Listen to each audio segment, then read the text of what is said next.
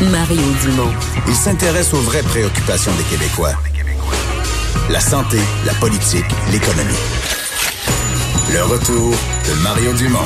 La politique, autrement dit. Chronique politique avec euh, Gilles Barry. Bonjour Gilles. Salut Mario. Et dans cette crise et des annonces de mesures euh, radicales quand même que sont forcés de prendre nos gouvernements, tu nous parles d'une solution éprouvée et tu remontes dans l'histoire, la grippe espagnole. Oui. Grâce à mon ami Dr Vaillancourt qui m'a fait des recherches parce que lui avait entendu parler de son grand-père beaucoup plus de à ce moment-là. Et il y a un médecin, Mario, qui s'appelle Dr Stark Clough, Saint-Louis, Missouri, qui a mis en place une stratégie pour vaincre la grippe espagnole et ça a été la ville aux États-Unis qui a été la moins affectée, et ça va faire réfléchir le monde parce que c'est très d'actualité. Il a mis en place la distanciation sociale. Ah oui? Ça vous dit quelque chose, ça? Alors, à l'époque, ça n'avait jamais été, ça n'existait pas ce concept-là. Non, lui, il l'a inventé, ils ont découvert ça par la suite. Alors, c'est pour te démontrer, Mario, que c'est quelque chose dans le fond qui est simple comme bonjour, mais il faut la mettre en pratique. Si on veut, nous, faire partie de la roue qui va être en mesure de changer le cours des choses, le cours de, de battre la bébite, comme j'en parle à, tous les fois avec toi, ben ça, c'est probablement le comportement et l'attitude qu'on peut avoir qui est le plus facile, qui coûte pas une scène, puis qui va donner des résultats. Alors, je veux juste dire, durant la grippe espagnole, grippe espagnole qui est venue, Mario, le lendemain de la, Première Guerre mondiale, qui a fait 100 millions de morts à travers la planète, alors que la planète avait à, peu près à ce moment-là 1,3 milliard d'habitants, ben, c'est la solution de ce docteur-là qui a permis à la ville de, euh, Saint-Louis au Missouri de s'en sortir beaucoup plus que les autres. L'autre phénomène, Mario, puis je voudrais remercier euh, Pierre-Alexandre Simard de m'avoir trouvé ça, parce que je reçois toutes sortes d'informations. Lui, est allé voir pourquoi il y a plus de morts en Italie ou ici en Espagne. Il y a peut-être des facteurs euh, de santé.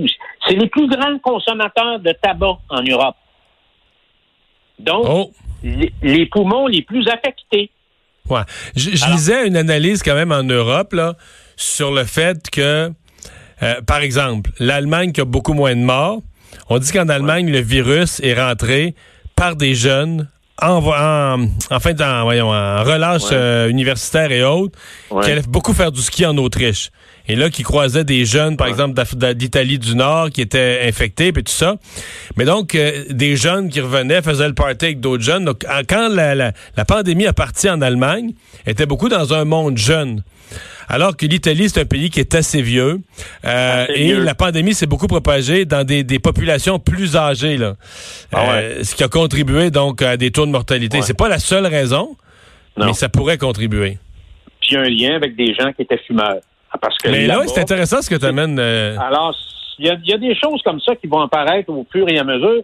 Mario, je veux parler un peu d'espoir aujourd'hui. Oui. Je veux parler parce que Loïc Tassi, un matin, dans le Journal de Montréal, en a parlé, puis on en reparle de plus en plus. Euh, le fameux docteur Didier Raoult qui est à Marseille, puis bon, il a de l'air d'un hippie, d'un marginal, d'un excentrique, puis là, tout le monde a commencé à le dénoncer. Tu sais, Mario, Steve Jobs n'avait pas, pas grand-chose d'un gars très, très rangé, hein?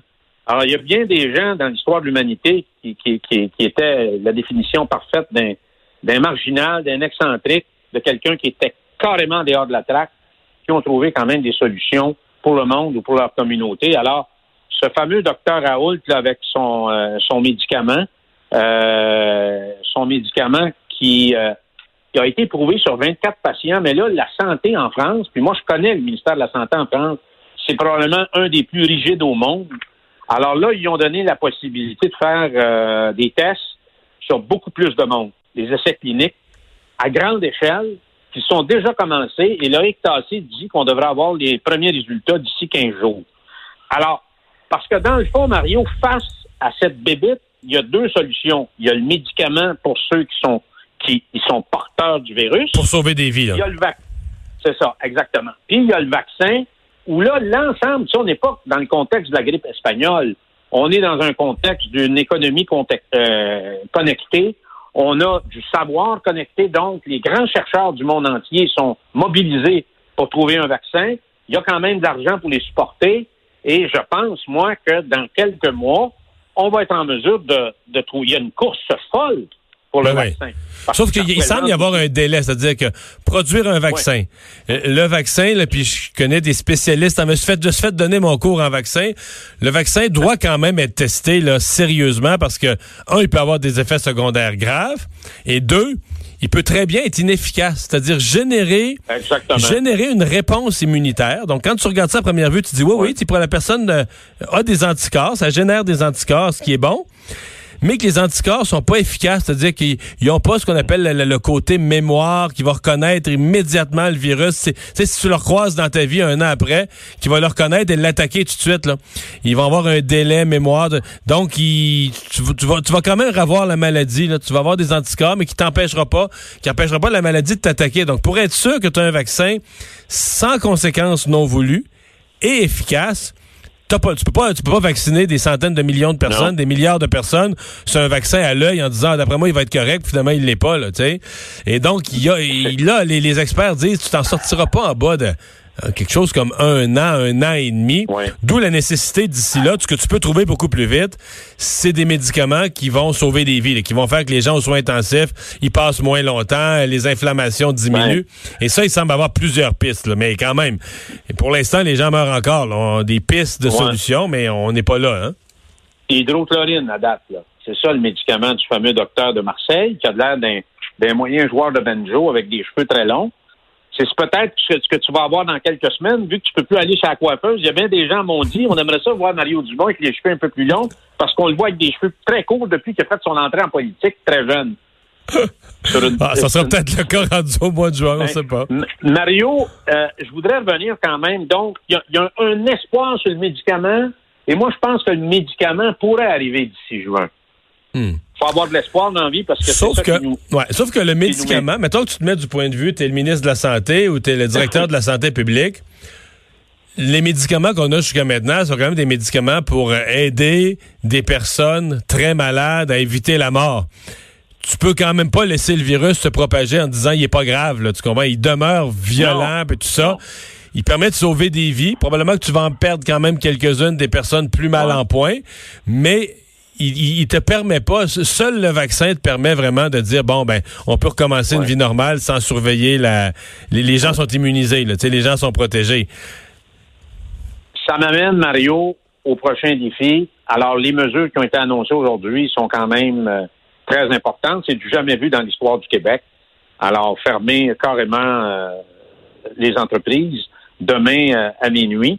C'est une journée que je vais me rappeler parce que demain, c'est ma fête, Mario. Alors, donc, le 24 mars, ça va être une journée euh, un peu sombre dans l'histoire du Québec, mais en même temps, c'est probablement une journée qui est nécessaire. C'est un passage obligé pour être en mesure de culbuter la bébite dans l'autre sens. On espère que d'ici le début mai. Mario, mercredi, je vais faire ma chronique sur, parce que les grandes inquiétudes, il y a une inquiétude sanitaire au niveau des citoyens, puis il y en a une sur le plan financier et économique. Ouais, je veux juste dire que le ministère du Travail a reçu en trois jours 62 500 demandes, Mario, pour les le programme PAP, là Ouais. qui, qui, qui, qui vient euh, s'ajouter au programme fédéral, puis ça n'arrête pas de rentrer. J'ai su qu'il y avait eu 800 demandes en quelques jours à Investissement Québec pour venir soutenir les entreprises. Donc, c'est sûr qu'il y a, y a un, il y a- je te dirais, Mario, qu'il y a une grosse vague qui s'en vient devant nous sur le plan économique et sur le plan financier. Je pense que le Québec est probablement la province la mieux positionnée.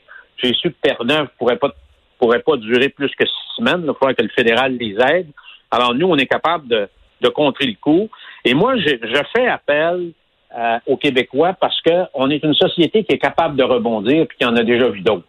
Alors, mercredi, je veux te parler aussi du G20. Parce que J'ai appelé quelques contacts un peu partout, le vu que je, je travaille sur le plan économique depuis à peu près 20 ans.